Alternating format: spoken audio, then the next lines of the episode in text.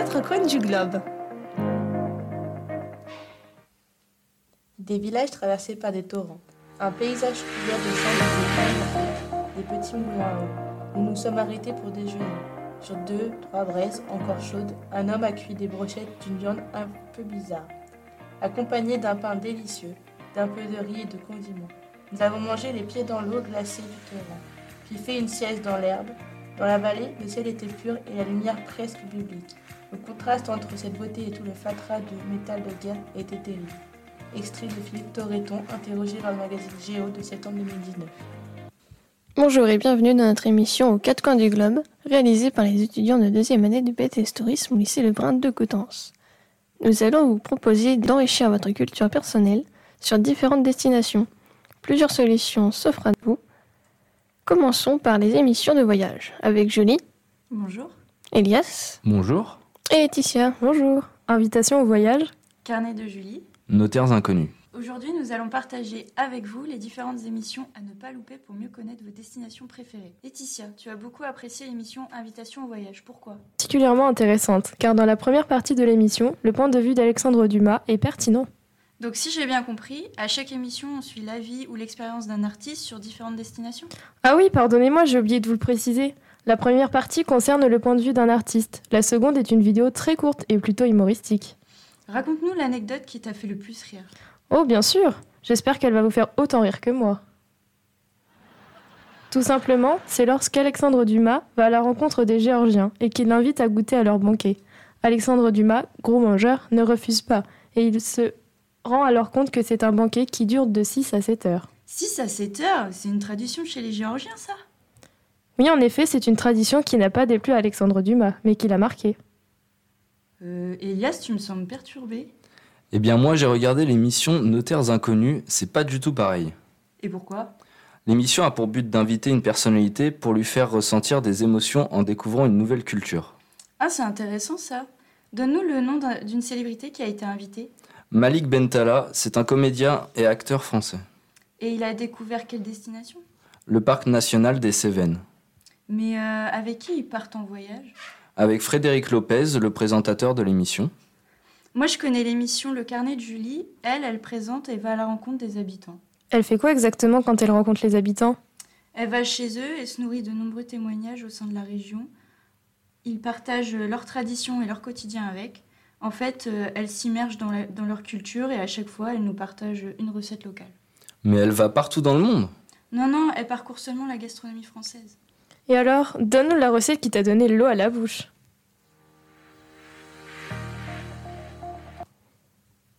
La fameuse tarte tatin de la région centre, avec ses pommes caramélisées. Hum, un délice. Effectivement, ça donne envie. C'est sur cette touche culinaire que nous vous laissons. On peut dire que chaque émission est construite différemment et qu'elle nous apporte toutes des connaissances. Il nous faut de tout pour faire un monde. Merci à toutes et à tous d'avoir suivi notre chronique. On espère que ça vous a plu. C'était Julie à la présentation. Je laisse la place à Morgane.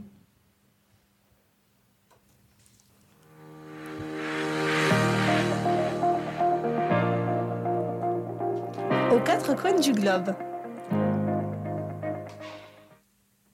Bien entendu, le chauffeur de taxi ne parlait pas un mot d'anglais. Néanmoins, quand il a vu notre plan en anglais, en anglais tout chiffonné, il n'a pas eu le rictus méprisant qu'aurait aussitôt affiché un chauffeur de Manhattan. Il a bel et bien étudié, une fois avant de partir, et puis encore trois fois pendant le trajet. Nous avions réservé dans un Roycan, une auberge traditionnelle, une chambre au sol tapissée de tatamis, au lit que l'on roulait chaque matin pour les ranger, avec en prime un petit tokonoma, une alcôve dans laquelle les Japonais, avec leur goût inné, exposent un unique objet précieux.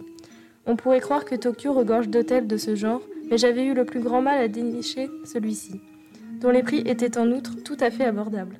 Et voilà qu'il paraissait à présent impossible à trouver. En définitive, notre chauffeur n'a pas pu faire mieux que de nous déposer à la mauvaise extrémité d'une allée en sens unique, en nous indiquant l'autre bout de son doigt de Mickey Mouse ganté de blanc. Extrait de Peter Carré au pays des mangas avec mon fils. Nous avons vu juste avant les- que les émissions de voyage est un bon moyen d'approfondir sa culture. Voici maintenant quelques récits de voyage qui vous donneront envie de voyager. Avec Émilie, Bonjour. Cassandra, Bonjour. Léonie, Bonjour. Carla Bonjour. et Anaïs. Bonjour. Instinct de Sarah Marquis. Dans ce récit, Sarah Marquis nous fait partager son expérience qu'elle a vécue pendant trois mois dans le bush australien. Elle se livre sur ses doutes et ses impressions sans aucun fil. Le livre est une véritable leçon de vie. La faim et la déshydratation occupent une place très importante au sein du récit, tout comme la nourriture et l'eau sont essentielles à la survie de l'homme. Il est montré également que l'humain ne représente qu'une place dans la chaîne alimentaire. Voici une citation d'une légende hindoue présente dans ce livre. Nous la, nous la cacherons au plus profond de lui-même, car c'est le seul endroit où il ne pensera jamais à chercher. Depuis ce temps-là, conclut la légende, l'homme a fait le tour de la Terre. Il a exploré, escaladé, plongé et creusé à la recherche de quelque chose qui se trouve en lui. Aux frontières de l'Europe de Paolo Rumiz est un livre publié en 2011. Il comprend plusieurs parties avec différentes destinations. L'auteur entreprend un parcours en zigzag sur la fermeture éclair de l'Europe, soit 6000 km. L'extrait que j'ai choisi de vous présenter décrit la péninsule de Kola et ses légendes. Elle est située au nord de la Russie occidentale. En voici un extrait. Les terres boréales sont pleines d'âmes. Les bouleaux de, taille d'arbuste, de la taille d'arbuste, qui se raréfient au-dessus de 600 mètres d'altitude, se tordent dans le vent, comme des âmes à la frontière du néant. Kola est une terre de vision extrême, nuit blanche et légende noire. On dit qu'en 1799, les vampires envahissent la terre du soleil de minuit et réduisent la population de moitié en suçant le sang précieux des éleveurs de rennes. On en parle encore dans les nuits d'hiver, dans les de la toundra, dans, ces régions sévit une maladie due à l'altitude, qu'on appelle l'hystérie arctique.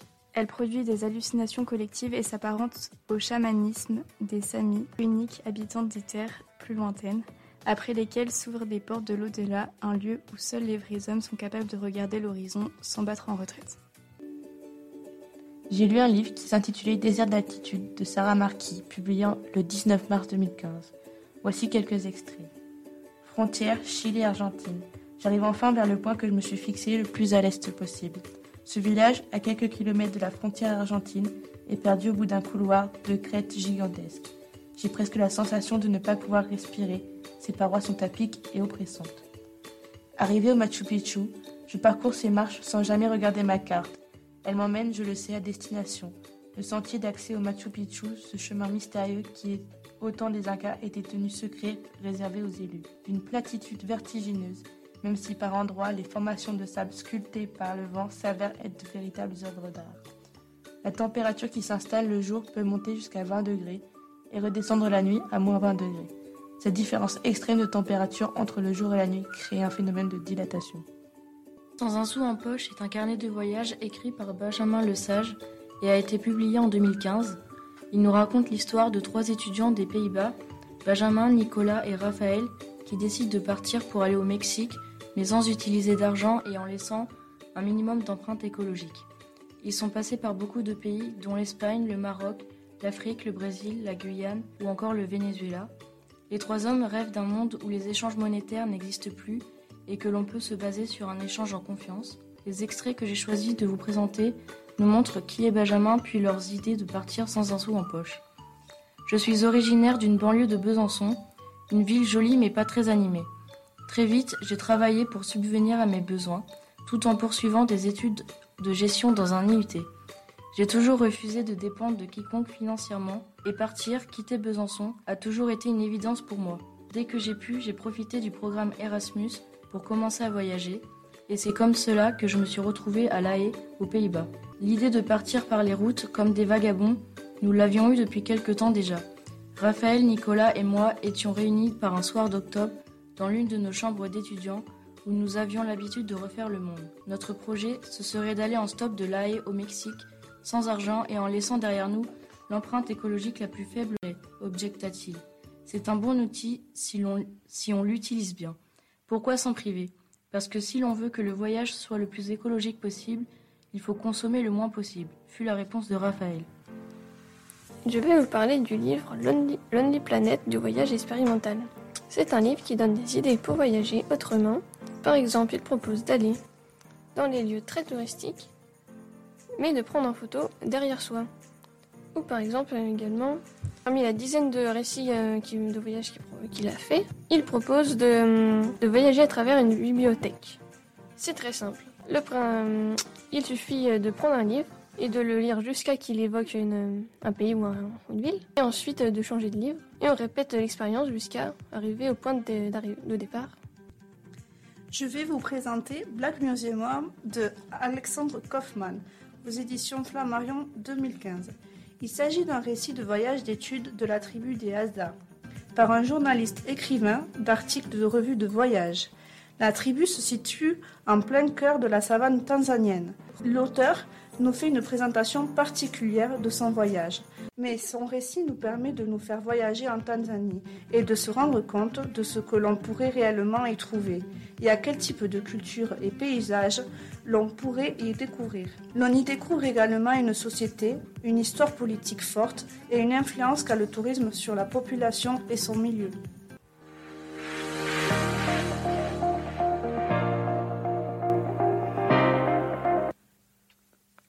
Vous pouvez aussi lire des blogs de voyage. Écoutons avec Nicolas Bonjour. et Roman. Où voyager en 2020 durant l'hiver? Pour ces premières recommandations, je vais débuter par les destinations où partir en 2020 pendant l'hiver. Afin de faire plus simple, je vous recommande uniquement deux destinations. Destinations qui peuvent plaire à tous car la première correspond à 100% aux clichés que l'on peut- avoir sur l'hiver et la seconde permet de partir au soleil en plein, hiver sans aller à l'autre bout du monde. Un séjour en Laponie norvégienne en hiver colle parfaitement aux clichés que l'on peut, peut avoir en tête. Chien de traîneau, aurore boréale, neige, sortie en chien de traîneau en journée, le dépaysement opère. L'avantage de cette destination est que l'on peut s'y rendre pour 5 ou 6 jours par exemple. C'est au final relativement proche et il n'est pas nécessaire d'avoir deux semaines de congé pour y voyager. Si vous recherchez un endroit où partir en 2020 en hiver et au soleil, vous savez, vous, vous pouvez vous diriger en Mauritanie, dans l'Adrar maurita- mauritanien. Comme pour la destination précédente, il est tout à fait envisageable de s'y rendre pour une semaine. C'est d'ailleurs ce que j'ai fait. Une semaine en randonnée dans le désert mauritanien est une garantie de dépaysement. Contrairement aux préjugés, vous n'y verrez pas que du sable. Il y a aussi de très belles montagnes dans l'Adrar, avec du relief, mais aussi quelques villes historiques comme Chinguetti. Cet article est issu d'Aurélien du blog Voyage Way. Entre nous, nous avons constaté que sur 7 étudiantes, 6 ont déjà voyagé en dehors de la France. Plongeons dans les souvenirs de nos jeunes étudiantes en écoutant leur petite anecdote de voyage. Vous avez un petit creux? Commençons par la gastronomie. Retrouvez Cassandra et Émilie qui ont voyagé en Espagne. Quand j'étais dans ma famille d'accueil, ils m'ont servi de la soupe transparente avec des vermicelles verts martiens assez bizarres. À Fayonne, les restaurants espagnols te servent des pâtes au lieu d'une bonne paella ou des tortillas de patatas. Une sangria? Un bonheur. Je crois bien que c'est ma boisson préférée d'Espagne, à consommer avec modération. Euh, c'est qui modération? Allons nous réchauffer du côté de l'Andorre avec Carla qui nous donnera son petit conseil. Si vous avez envie d'un plat qui vous tient au corps, je vous conseille l'escudella. C'est un potage à base d'haricots blancs, échine de porc, lard, pois chiches, boudin blanc, pâtes, bref, tout ce qu'il vous faudra pour affronter le froid.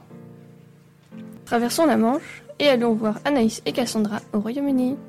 Lors de mon séjour dans une famille d'accueil, je croyais découvrir de nouvelles saveurs, mais quelle fut ma surprise et ma déception lorsque tous les soirs je mangeais des plats identiques à ceux de la France. J'ai réalisé que les habitants ne mangeaient pas forcément les plats typiques de leur pays. J'ai goûté le petit déjeuner anglais, de l'œuf, du bacon, des flageolets à 8h du matin. Lorsque j'ai voulu la- goûter la gastronomie écossaise, j'ai bien évidemment testé le fameux fish and chips. Mais ce fut une surprise quand la mère des enfants que je gardais m'a dit que la gastronomie locale était l'indien. Puis revenons vers la gastronomie d'Italie avec Léonie. J'ai goûté les pâtes à toutes les sauces. Panna et prosciutto, pomodoro et basilico, ragout ou encore timbalo. J'ai aussi mangé d'autres plats italiens en passant de l'entrée au dessert. Je pense évidemment au tiramisu. À Rome, j'ai eu l'occasion de manger de vraies pâtes à la carbonara. C'est complètement différent de la carbonara française. Bon, maintenant que vous avez eu l'eau à la bouche, et si on allait se baigner? Revenons en France, sur la côte méditerranéenne avec Carla. Que l'on aille dans la région PACA ou dans le Languedoc-Roussillon, on peut se baigner dans l'eau entre 26 et 28 degrés et entendre les cigales et les accents chanter. Puis traversons la frontière et allons nous baigner en Espagne avec Romane et Émilie. J'ai été dans une petite ville paumée et montagneuse de l'Espagne Fayon. Nous étions allés sur une plage complètement déserte, une île totalement déserte. Je n'y ai pas trouvé beaucoup d'intérêt, si vous aimez pêcher bien sûr. J'étais avec ma sœur au milieu de l'eau, sur ma bouée géante. Imaginez-vous à 20h dans la mer Méditerranée encore chaude. La seule chose à laquelle vous devez penser, c'est quel plat typique espagnol déguster ce soir. Sans oublier leurs voisins, partons en Italie avec Léonie. Je me souviens m'être baignée avec ma sœur dans une eau très chaude. La température extérieure dépassait les 40 degrés. Vous connaissez, tous, vous connaissez tous la mer, les plages, les palmiers? Pourquoi pas la montagne? Émilie et Carla vous donneront envie de plonger dans un lac ou profiter du thermalisme. Le lac d'Annecy est gigantesque et c'est assez marrant de voir les canards et les cygnes juste à côté de nous quand on se baignait. Vous n'aimez pas ça? Ne vous inquiétez pas, il y a d'autres endroits.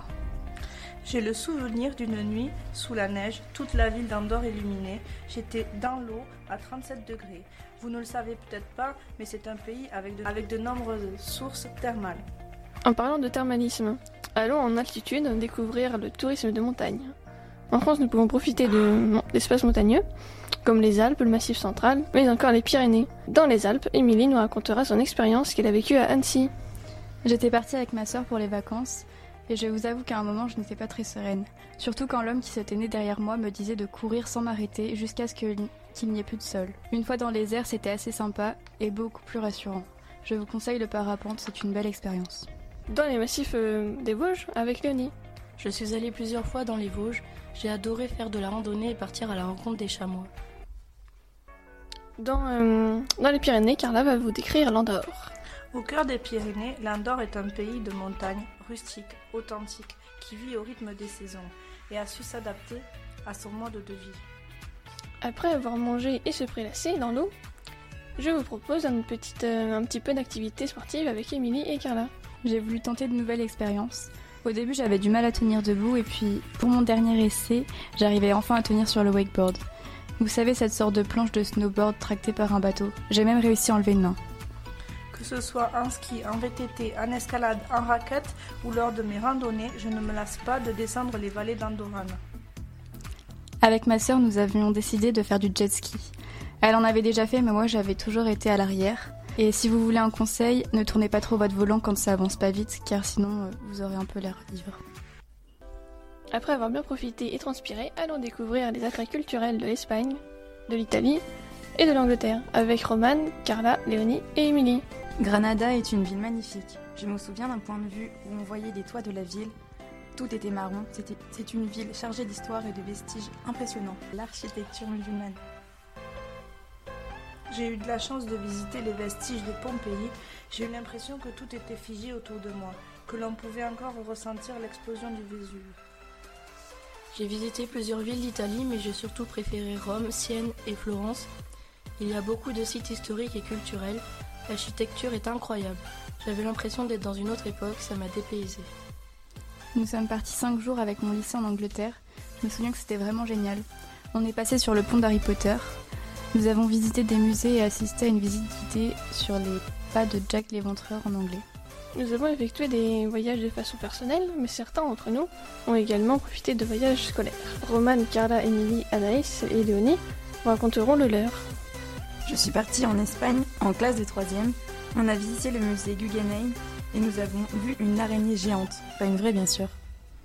J'ai eu de la chance de partir une semaine en Italie autour de Naples et sa richesse culturelle. Je me rappellerai toujours que j'imaginais les rues envahies de mafieux, mais j'étais éblouie par la richesse de leur patrimoine et l'accueil chaleureux des Italiens. En classe de première, nous sommes partis en Angleterre. J'ai pu voir les fameuses cabines téléphoniques et les bus rouges. Je suis partie 5 jours en Angleterre lors de, mes années collège. Je me souviens des, cabines téléphoniques et des bus rouges à chaque coin de rue que je n'ai vu que dans les films comme Harry Potter. En classe de 3 je suis allée à Glückstadt et à Hambourg. Ces deux villes sont complètement différentes au niveau architectural. Hambourg a gardé son charme de l'époque, donc j'ai préféré cette ville. Il y a de nombreux musées à visiter, comme le musée des miniatures et le musée du chocolat. Au musée du chocolat, on a pu créer notre propre tablette de chocolat et on a goûté différentes sortes de chocolat je peux vous dire que la tablette a vite été mangée. D'autres ont profité d'une occasion professionnelle ou, d'un stage pour découvrir une destination. Voici les témoignages de Romane et de Léonie. Lorsque je suis arrivée en Écosse et que j'ai dû passer la douane, l'agent d'escale m'a posé une question et je n'ai rien compris à ce qu'elle m'a dit. J'ai un peu paniqué parce que j'étais là-bas pour travailler. J'ai passé trois mois là-bas. C'était un, un très beau pays où les gens sont adorables et disent souvent lovely c'est une expérience très enrichissante qui permet d'améliorer l'anglais et je recommanderais de le faire à n'importe qui. Dès mon arrivée en Ukraine, j'ai assisté à une cérémonie traditionnelle où les Ukrainiens étaient habillés en tenue traditionnelle. J'ai pris beaucoup de photos de la ville et des joueurs de foot que j'accompagnais. À la fin du séjour, il y avait une exposition de nos photos prises sur les quatre jours dans la ville. En s'en rendant en Ukraine, nous nous étions arrêtés dans plusieurs pays, comme l'Allemagne, la Hongrie et la Roumanie. C'était donc un très beau voyage riche en culture et en rencontres. Je conseille à tous ceux qui veulent voyager de par exemple se renseigner dans des points d'information jeunesse, mais aussi dans les maisons du département. De belles offres peuvent vous être proposées. J'espère que nos expériences vous ont donné envie de voyager et d'accroître vos connaissances sur le monde qui nous entoure. C'était Radio Lebrun, merci de nous avoir suivis. Bon voyage